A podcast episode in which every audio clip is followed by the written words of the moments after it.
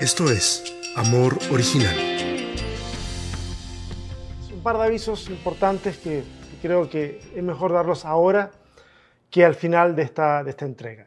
El primero es que el domingo 26 de septiembre, por favor, anoten esa fecha, 26 de septiembre, vamos a comenzar las reuniones de manera híbrida. Es decir, estaremos transmitiendo la reunión 100% en vivo. Ustedes saben que esta reunión, la que están viendo en este momento, ha sido grabada, previamente la transmitimos en vivo en este horario. Bueno, a contar del 26 de septiembre, al menos, al menos el sermón, esperamos que la música también eventualmente, pero al menos el sermón va a ser 100% en vivo. Esto no significa un cambio tan grande para la comunidad online, aunque eventualmente este modelo eh, va a permitir que las personas de la comunidad interactúen de manera directa en la reunión. Eso está en desarrollo, o sea, me refiero a la comunidad online, va a interactuar en la, reunión en vivo. El concepto lo estamos masticando, está en desarrollo, pero esta modalidad brinda la oportunidad para que las personas que están en Austin, Texas, puedan incorporarse de manera presencial a las reuniones de Amor Original, si así lo desean. Así que si vives en Austin y quieres participar de estas reuniones y necesitas más información, como siempre, acá abajo quedan todos los datos para que te puedas contactar con nosotros durante la semana. El segundo aviso es que hoy es finalización de la serie, lo que significa que la próxima semana, ¿qué hay en la próxima semana? La próxima semana, domingo 12 de septiembre, tendremos Eucaristía, Santa Cena, comunión, mesa del Señor como, como la conozcan en tu tradición. Y como es costumbre en Amor Original, la reunión de Eucaristía la realizamos vía Zoom y está reservada exclusivamente para aquellas personas que se conecten. No se graba, no se transmite eh, por, por las redes sociales porque es un espacio privado para fortalecernos en la fe. ¿Nunca has participado? ¿Quieres hacerlo? Ok eres bienvenida, eres bienvenido. Hay un formulario que estamos dejando en la sección de comentarios de esta transmisión para que dejes entonces tu información. Si nunca has participado de la Eucaristía, llena el formulario. El link para la reunión te va a estar llegando por correo electrónico. Y si ya has participado antes, entonces sabes que dejamos el link en el grupo de Facebook y también en el grupo de WhatsApp. ¿Ok?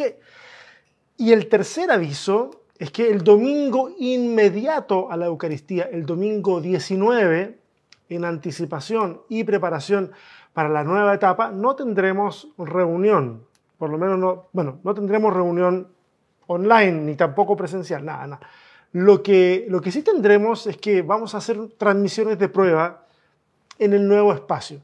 Estaremos haciendo transmisiones de, de prueba en audio, imagen, y si se conectan, la verdad que puede ser bastante divertido, caótico definitivamente, eh, pero como es 100% en vivo, entonces pueden ir dejándonos su feedback. La verdad que va a ser necesario saber, saber de parte de ustedes cómo están viendo del otro lado, si el audio está llegando bien, si las cámaras se ven bien. Un caos, obviamente. Eh, probablemente hagamos más de una prueba, cortemos, esperemos un rato, empiece de nuevo. Bueno, si están por ahí, si están por los alrededores quieren comentar, lo vamos a apreciar muchísimo porque nos va a ayudar a afinar un poquito los motores para llegar muy bien al domingo 26 de septiembre con nuestra primera reunión presencial, pero híbrida también porque vamos a estar en interacción con la gente de la comunidad virtual de Amor Original. Ok, basta de anuncios. Hoy llegamos al final de la serie Historias que crean caminos, lo que creemos, lo que enseñamos, lo que vivimos. Cada serie es pensada para generar cierto impacto en la comunidad. Hay algunas que nos expanden el corazón, unas series, ¿se acuerdan de la serie Mesas del Escándalo? Yo creo que fue esa fue una de las series que nos expandió el corazón. Otras nos expanden la mente y otras, como estas, generan pequeñas explosiones atómicas en la cabeza, pero no siempre será así. ¿okay? Hay etapas que, aunque dolorosas, son necesarias y creo de todo corazón que esta serie ha sido necesaria y será muy necesaria como material de consulta para el futuro en Amor Original. Si, si alguien no ha escuchado las últimas dos sesiones en las que respondo las preguntas que nos dejaron sobre los temas anteriores de la serie. Les invito de todo corazón, dense una vuelta. Se prepararon con mucho cariño. Creo que fueron sesiones sanadoras para muchas personas que veían que de repente no sabían para dónde cortar. Dimos respuesta a muchas de las preguntas que ustedes nos hicieron llegar. Otras van a ser respondidas en ediciones posteriores porque son parte de los contenidos que queremos tratar en, la futura serie. Mira, cuando las aguas se agitan, se ponen turbias, confusas, pero cuando el tiempo, yo no, no creo que el tiempo siempre sea la solución, ¿ok? A veces simplemente hace peor las cosas, pero cuando usamos sabiamente el tiempo en la reflexión, en la conversación de la fe, tanto de manera solitaria como en comunidad, entonces el tiempo adquiere la virtud de decantar esas partículas que están en suspensión, que hacen turbia el agua y nos muestran un nuevo paisaje. Confía, confía. Lo que hoy sacude tu fe, mañana, mañana puede ser el ancla que la mantenga firme en medio de la tormenta. Hoy hablaremos de identidad cristiana y ecumenismo.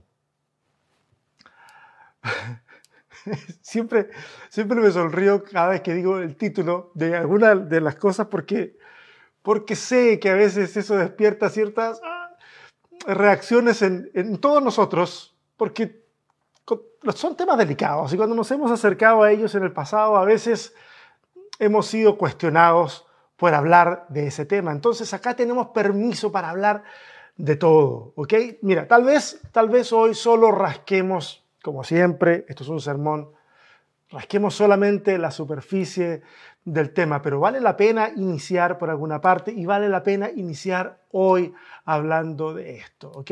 Primero vamos a hablar en este asunto de identidad cristiana y ecumenismo, primero vamos a hablar del ecumenismo. Para empezar, una pregunta muy sencilla, muy simple. ¿Cuántas veces ¿Has escuchado hablar del ecumenismo en términos favorables y cuántas en términos despectivos? Date una vuelta en tu cabeza. Saca un cálculo así rápido. ¿Cuántas veces en términos favorables? ¿Cuántas en términos despectivos?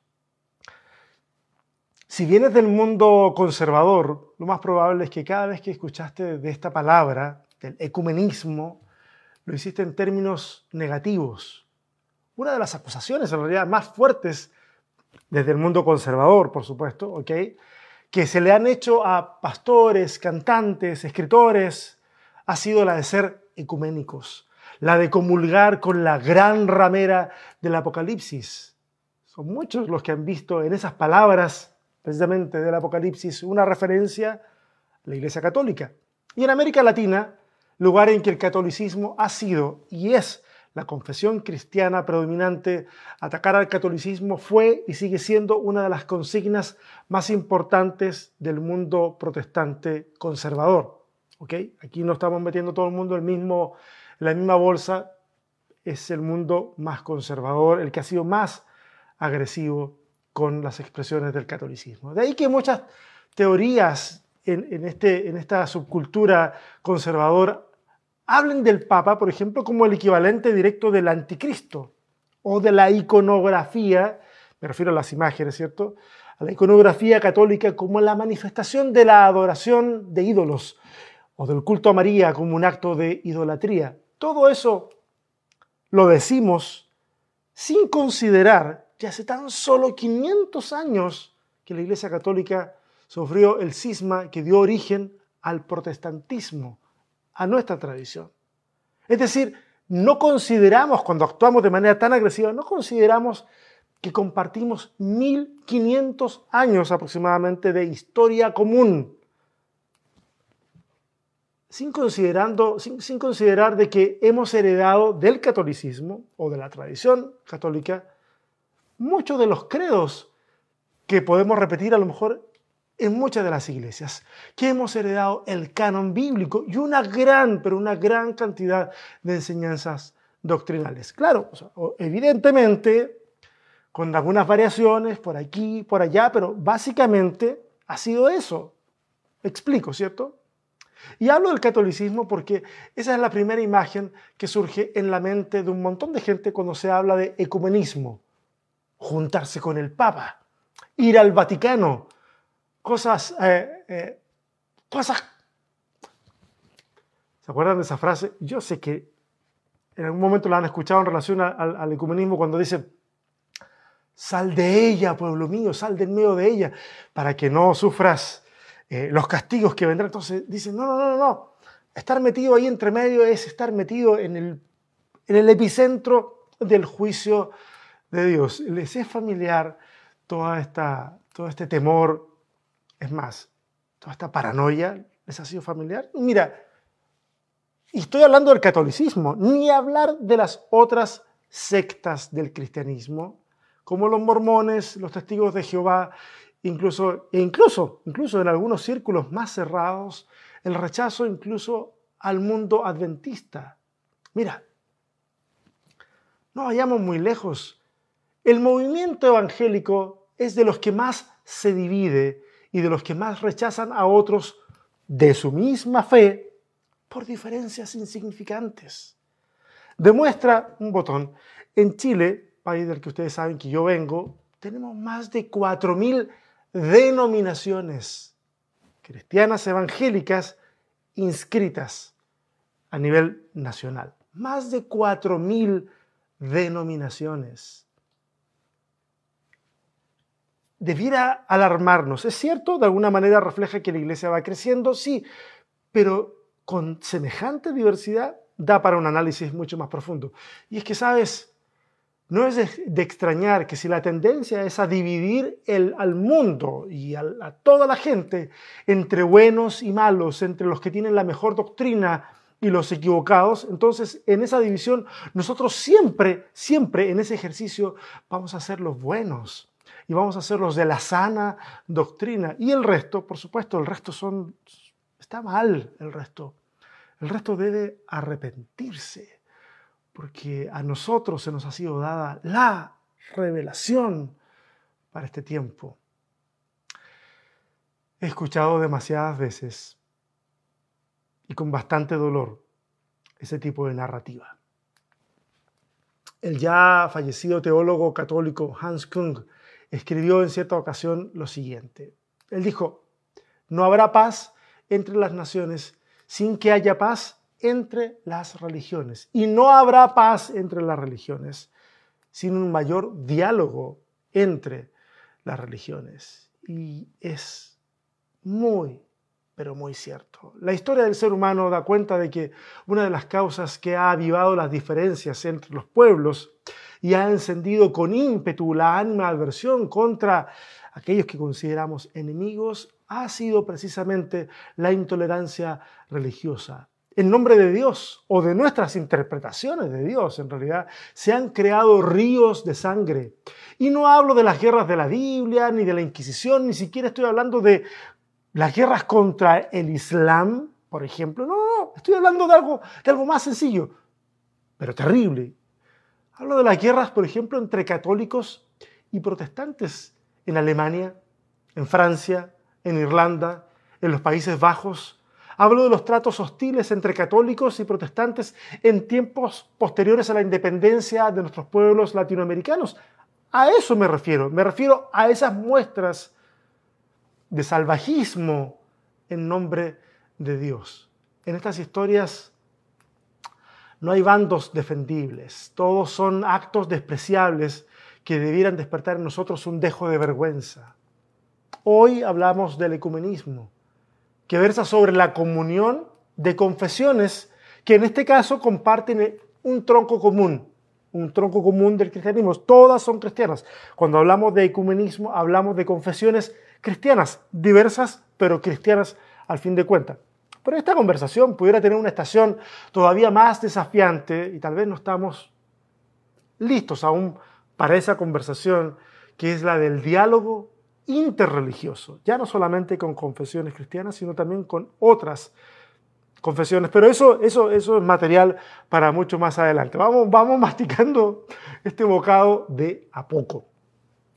La palabra ecuménico viene del griego oikomene, o oikimene, que significa en términos generales, términos muy generales porque ustedes saben de que las palabras tienen sus historias, las palabras tienen sus, eh, derivados y, sus conjugaciones, etc. Pero en términos muy generales, oikumene significa todas las tierras habitadas y se usó con frecuencia para referirse a las tierras que habían sido conquistadas precisamente por el imperio romano. Los concilios de la Iglesia Católica han sido llamados concilios ecuménicos porque convocaban a los obispos de todo el territorio en el cual la Iglesia estaba presente.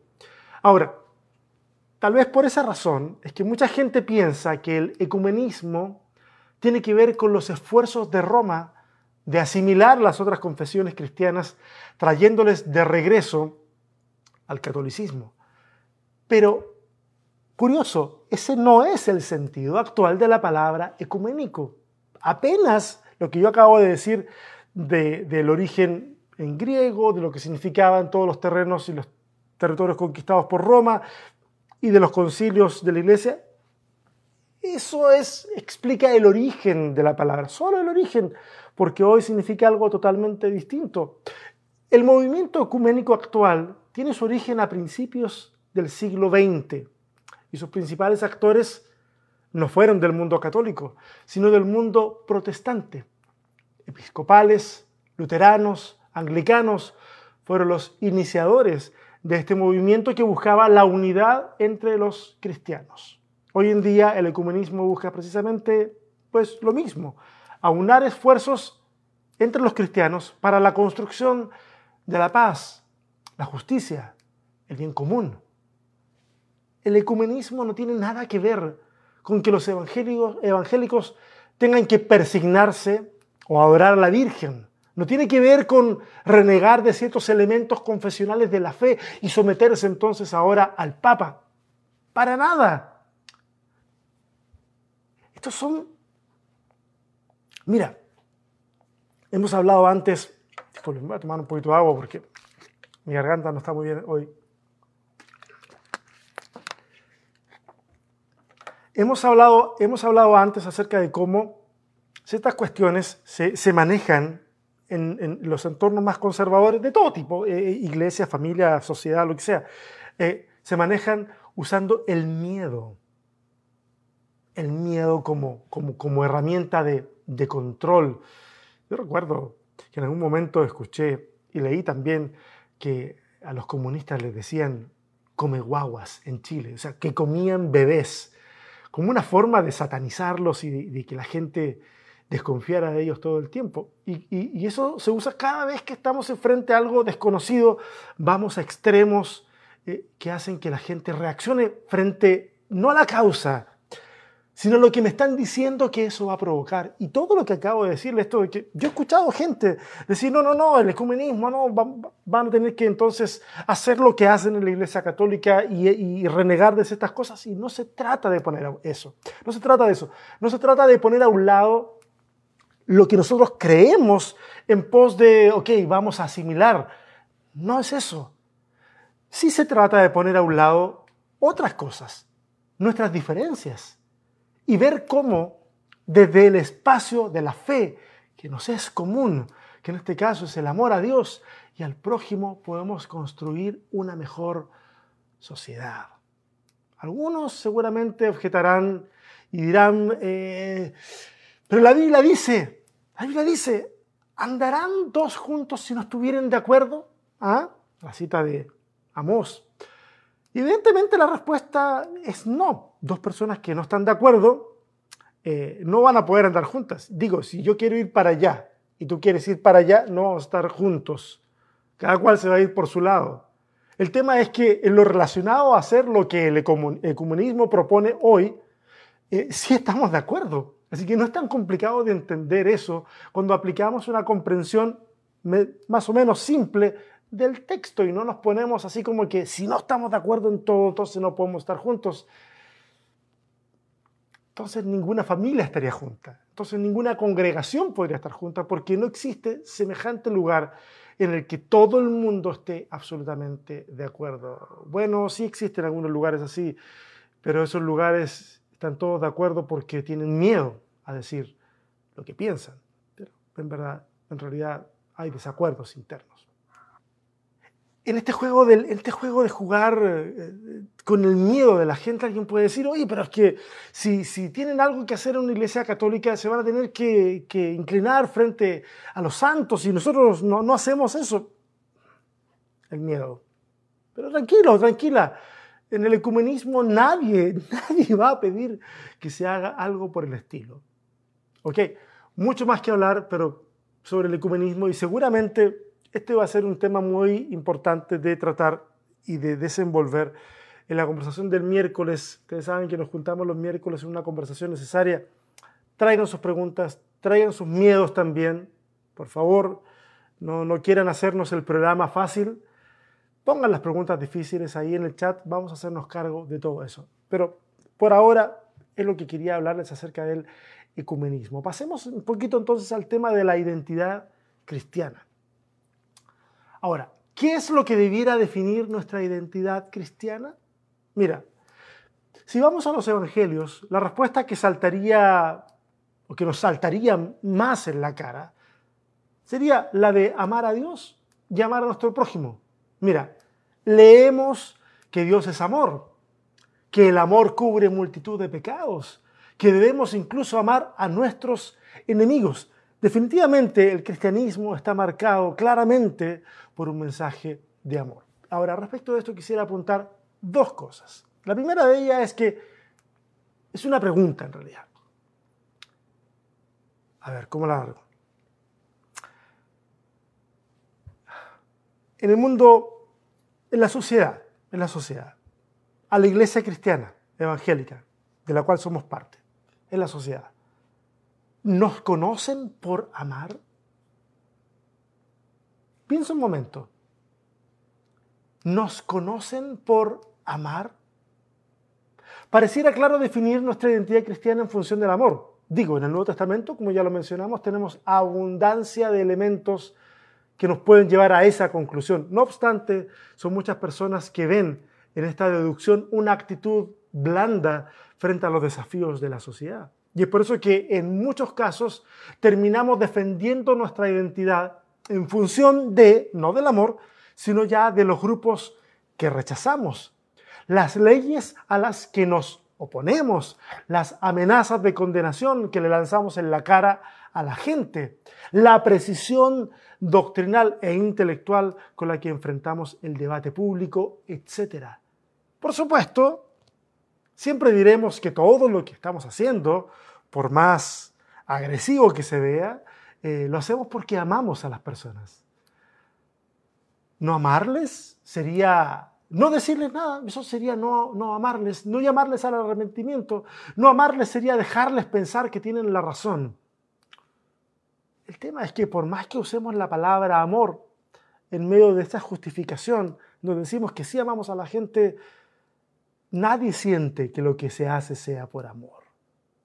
Vaya y pregúntele a toda esa gente a la cual usted ha tratado horrible en nombre de Dios y en nombre del amor si es que esas personas sintieron el amor de Dios en tus palabras. Mira, sería mejor decir que hacemos tales cosas simplemente porque esas personas, esas leyes, esa forma de pensar, etcétera, nos ofenden, nos irritan. Si bien no sonaría amoroso, al menos sería más honesto, al menos, créanme de todo corazón, al menos para mí sonaría más respetable, sonaría menos hipócrita. ¿Nos conocen por amar? El amor no debiera ser manipulado para justificar nuestras aprensiones a ningún grupo en la sociedad y en la religión. Y el segundo elemento que quiero hacer notar acá es que amar es actuar. Lo repito una vez más, porque se escucha muy simple, pero lo voy a explicar. Amar es actuar amar es actuar. Tal vez eso no te diga mucho, pero lo explico. Lo voy a explicar un poco mejor.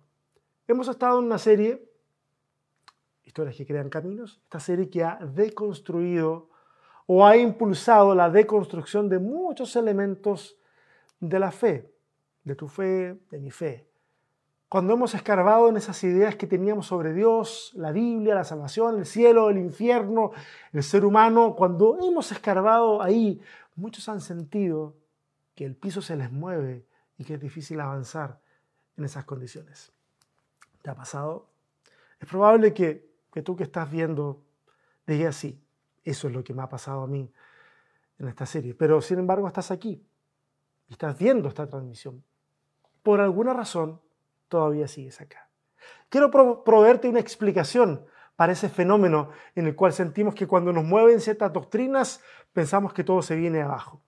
Esta es una explicación simple, apenas es una propuesta. Y la propuesta es darnos cuenta de que nos vendieron y nosotros también hemos vendido una religión que está enfocada en proveer respuestas a todo.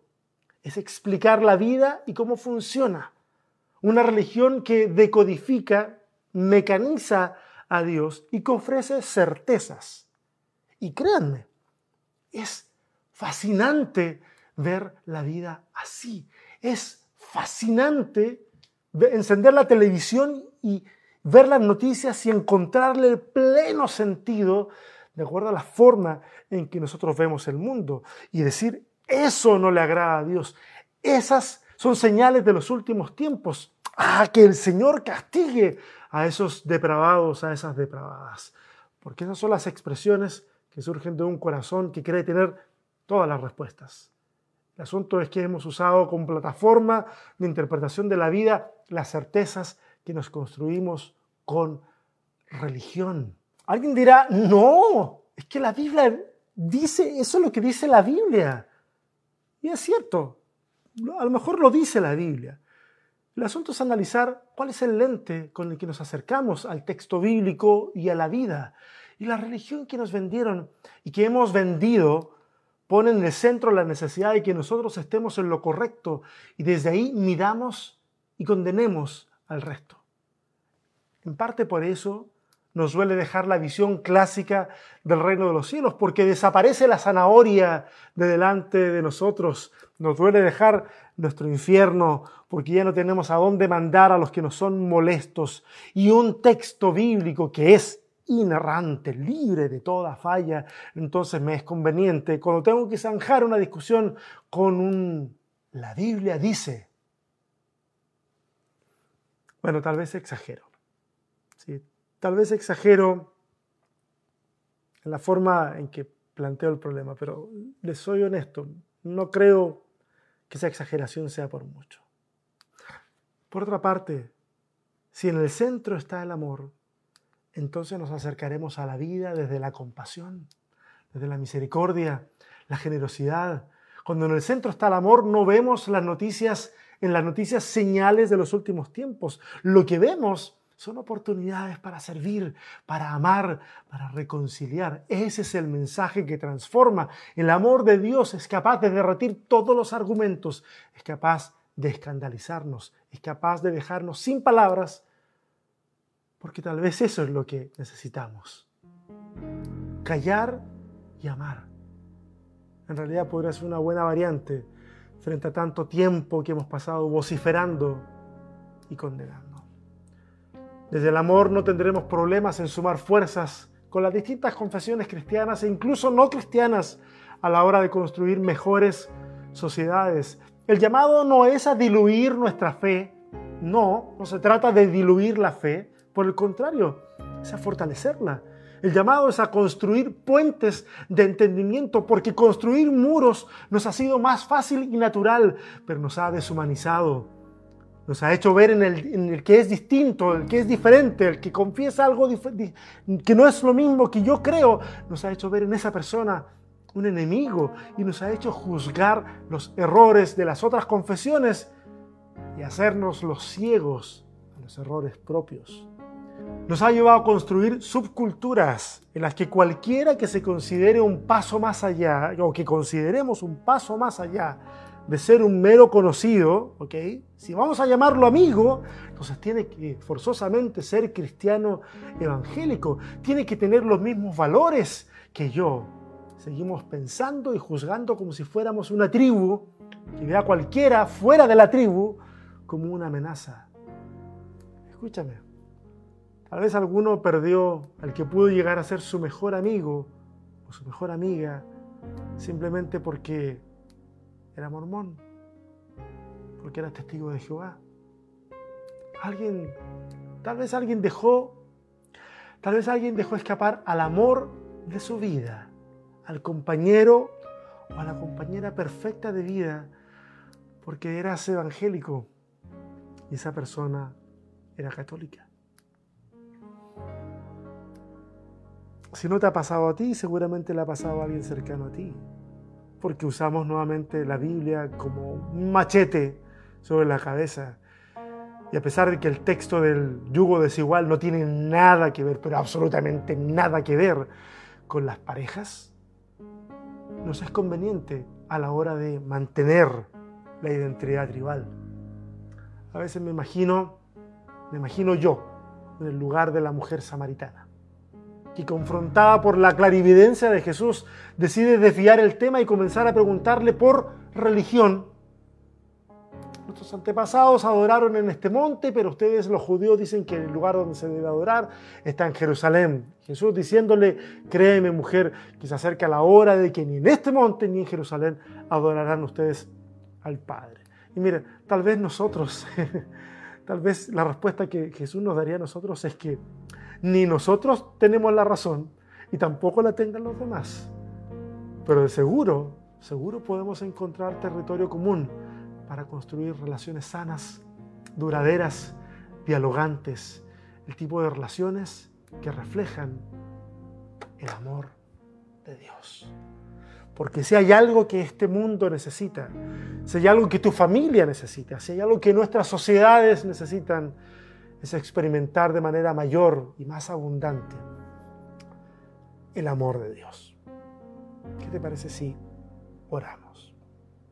Te damos gracias, Señor. Porque por lo que nos permites conversar hoy, lo que nos permitiste hablar hoy.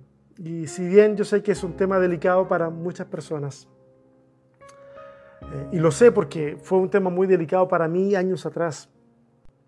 Y es necesario hablarlo, es necesario conversarlo y es necesario darnos cuenta de que son muchas más cosas las que tenemos en común y que nos permiten sumar fuerzas para hacer lo bueno en el mundo que las cosas que nos dividen. Claro, hay cosas que nos dividen que podemos considerar importantes, pero si las hacemos a un lado, aunque sea para trabajar en ciertas áreas del desarrollo de la convivencia y de la sociedad, podríamos construir sociedades cuanto más mejores, muchísimo mejores.